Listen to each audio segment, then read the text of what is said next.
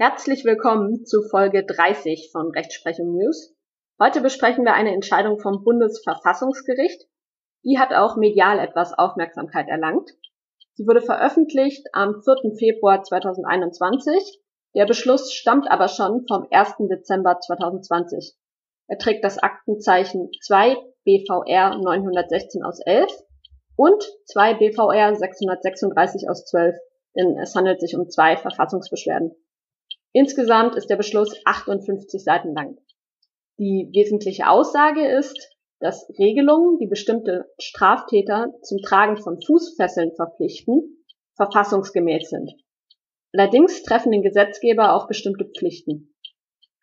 Zugrunde liegen zwei Verfassungsbeschwerden von zwei ehemaligen Straftätern. Sie setzen sich gegen Urteile zur Wehr, die mittlerweile fast zehn Jahre zurückliegen und sie verpflichteten, sogenannte Fußfesseln zu tragen. Geklagt hatten zwei ehemalige Sexualstraftäter. Der eine von ihnen war in den 90er Jahren unter anderem wegen Mordes und Gefäng Gefangenenmeuterei zu mehreren Freiheitsstrafen von insgesamt 20 Jahren Dauer verurteilt worden. Der andere hatte mehrere Vergewaltigungen begangen, die ihm im Jahr 2004 eine Gesamtfreiheitsstrafe von zehn Jahren einbrachten. Beide standen nach vollständiger Verbüßung ihrer Haftstrafen im Jahr 2011 zur Entlassung an. Als derartige sogenannte Vollverbüßer trat bei beiden von ihnen die sogenannte Maßregelung der Führungsaufsicht ein. Zweck der Maßregel ist es, entlassene Straftäter bei ihrer Resozialisierung zu unterstützen, aber zugleich auch für eine angemessene Kontrolle ihres zukünftigen Verhaltens zu sorgen. Dazu dürfen die Vollstreckungsgerichte Weisungen auferlegen. Eine davon ist die Regelung über die elektronische Aufenthaltsüberwachung, also die Verpflichtung, eine sogenannte Fußfessel zu tragen. Diese einschneidende Maßnahme hatte der Gesetzgeber erst zu Beginn des Jahres 2011 in Kraft gesetzt. Davon machten das Landgericht und das Oberlandesgericht Rostock in beiden Fällen Gebrauch. Dagegen wandten sich die Beschwerdeführer an das Bundesverfassungsgericht. Aufgrund der hohen Eingriffsintensität handelt es sich um eine sehr umstrittene Maßnahme. Das stellt auch ausdrücklich das Bundesverfassungsgericht fest. Es sind daher mehrere Grundrechte der Straftäter betroffen. Namentlich die Menschenwürde, das allgemeine Persönlichkeitsrecht in seinen Ausprägungen als Resozialisierungsgebot und Recht auf informationelle Selbstbestimmung, das Recht der körperlichen Unversehrtheit, die Berufsfreiheit und schließlich auch die Unverletzlichkeit der Wohnung. Die elektronische Aufenthaltsüberwachung wurde in den Katalog der Weisungen im Rahmen der Führungsaufsicht des Paragraphen 68b StGB als Nummer 12 eingefügt. Deren Anordnung setzt nach Paragraph 68b Absatz 1 Satz 3 und 4 StGB im Wesentlichen voraus, dass die Führungsaufsicht aufgrund der vollständigen Vollstreckung einer Freiheitsstrafe von mindestens drei Jahren oder der Erledigung einer Maßregel, die aufgrund einer Straftat der in Paragraph 66 Absatz 3 StGB genannten Art verhängt oder angeordnet wurde, eingetreten ist und die Gefahr besteht, dass die verurteilte Person weitere qualifizierte Straftaten begehen wird. Die Weisung muss zudem erforderlich erscheinen, um die verurteilte Person von der Begehung weiterer qualifizierter Straftaten abzuhalten. Bei den qualifizierten Straftaten handelt es sich insbesondere um Straftaten gegen das Leben, die körperliche Unversehrtheit, die persönliche Freiheit oder die sexuelle Selbstbestimmung und Straftaten gegen die öffentliche Ordnung. Die von der Aufsichtsstelle im Rahmen der elektronischen Aufenthaltsüberwachung gespeicherten Daten dürfen ohne Einwilligung der betroffenen Person nur verwendet werden, wenn dies zu bestimmten Zwecken erforderlich ist. Zu diesen Zwecken gehören insbesondere die Feststellung und Ahndung eines Verstoßes gegen eine Weisung, die Abwehr einer erheblichen gegenwärtigen Gefahr für gewichtige Rechtsgüter und die Verfolgung einer qualifizierten Straftat. Das Bundesverfassungsgericht prüft zu Beginn eine Verletzung der Menschenwürde, dann den Verhältnismäßigkeitsgrundsatz und schließlich, ob ein Verstoß gegen das Resozialisierungsgebot vorliegt. Dabei verneint das Gericht zunächst einen Eingriff in den durch Artikel 1 Absatz 1 Grundgesetz geschützten Kernbereich der privaten Lebensgestaltung. Zentral ist dabei das Argument, dass eine Fußfessel nur den Aufenthaltsort der betreffenden Person übermittelt. Zudem hat der Gesetzgeber eine genaue Ortung innerhalb der Wohnung ausdrücklich untersagt. Auch seien damit weder eine Rundumüberwachung noch die Erstellung eines Persönlichkeitsprofils möglich. Die Ablehnung des Eingriffs in den Kernbereich der Menschenwürde ist entscheidend, weil ein solcher Eingriff nicht zu rechtfertigen wäre. Ein solcher Eingriff würde ohne weiteres zu einem Verstoß gegen die Menschenwürde führen und damit zu einer Grundrechtsverletzung. Auf die möglichen weiteren Weisungen, die einem Probanden der Führungsaufsicht in der Regel zusätzlich aufgegeben werden, geht das Bundesverfassungsgericht aber nicht ein. Diese können sehr weit reichen und im Einzelfall sogar bis zu einer Art mobilen Sicherungsverwahrung. Das Bundesverfassungsgericht geht dann in seinem Hauptteil der Entscheidung hinsichtlich der übrigen Grundrechte auf die Frage der Verhältnismäßigkeit ein. Zum Grundsatz der Verhältnismäßigkeit führt das Bundesverfassungsgericht zwei Studien des Freiburger Max-Planck-Instituts und des Tübinger Instituts für Kriminologie an, die darauf hingewiesen haben, dass bisher keine gesicherten Erkenntnisse darüber vorlägen, dass die Fußfesseln tatsächlich zu einer Reduzierung des Rückfallsrisikos ihrer Träger beitragen. Daraus folgert das Bundesverfassungsgericht dann, dass der Einsatz von Fußfesseln aber auch nicht als generell wirkungslos bezeichnet werden könne. Das Gericht legt dem Gesetzgeber aber insoweit eine besondere Beobachtungs- und Nachbesserungspflicht auf.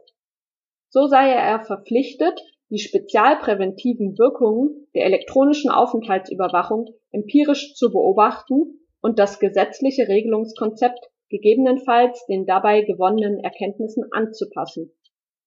Zudem habe er auch die technischen Rahmenbedingungen im Auge zu behalten. Derzeit bestünden aber auch unter dem Blickwinkel der Verhältnismäßigkeit im engeren Sinne keine durchgreifenden Probleme gegenüber der Verwendung der Fußfessel. Mit dem Straftatenkatalog, der die Anordnung der Fußfessel regiert, würden höchstrangige Verfassungswerte geschützt. Tatsächlich haben fast alle der derzeit 135 Fußfesselträger Gewalt- oder Sexualstraftaten begangen. Ob es aber auch verhältnismäßig ist, dass andere Straftäter, zum Beispiel Drogendealer, mit der Fußfessel ausgestattet werden können, thematisiert der Beschluss nicht.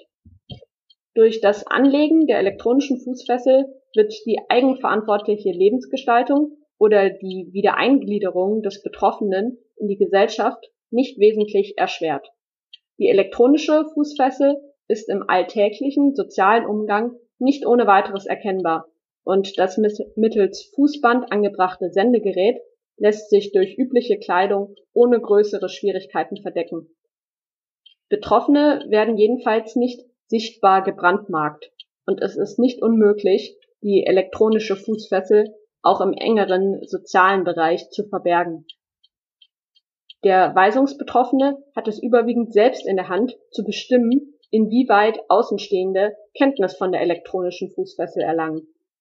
Vor diesem Hintergrund fehlt es an einer gerügten generellen Stigmatisierungswirkung. Nach dem gesetzlichen Programm setzt die Verpflichtung zum Tragen einer Fußfessel zudem voraus, dass die Gefahr besteht, dass die verurteilte Person weitere derartige Katalogstraftaten begehen wird. Diese Anforderungen reichen dem Bundesverfassungsgericht aus. Das Problem, wie eine solche Gefahrprognose festgestellt werden kann, wird viel diskutiert. Das Bundesverfassungsgericht geht hier aber nicht näher darauf ein. Insbesondere verlangt es auch nicht, dass vor der Anordnung einer solchen Fußfessel ein Sachverständigengutachten einzuholen ist. Das Gericht erörtert diese Problematik unter dem Prozessgrundrecht auf ein faires, rechtsstaatliches Verfahren. Eine derartige Verpflichtung zu etablieren, halten die Richterinnen und Richter jedoch nicht für erforderlich. Insoweit genüge die Amtsaufklärungspflicht des Strafprozessrechts. Gleichwohl muss man sich aber klar machen, dass im Regelfall ein Sachverständigengutachten eingeholt wird. Auch wenn ein solches natürlich auch eine Prognoseunsicherheit beinhaltet. Dennoch überrascht die Entscheidung hier, da es tatsächlich das letzte nervenfachärztliche Gutachten des einen Straftäters aus dem Jahr 1991, das also zum Entscheidungszeitpunkt schon mehr als 20 Jahre zurücklag, ausreichen ließ. Das erscheine dennoch, so das Bundesverfassungsgericht, verfassungsrechtlich noch hinnehmbar. Ein Eingriff in die Berufsfreiheit aus Artikel 12 ist nicht gegeben, weil es bereits an einer objektiv berufsregelnden Tendenz der Vorschrift fehlt. Jedenfalls aber sei ein Eingriff gerechtfertigt, wie aus den genannten Erwägungen folgt.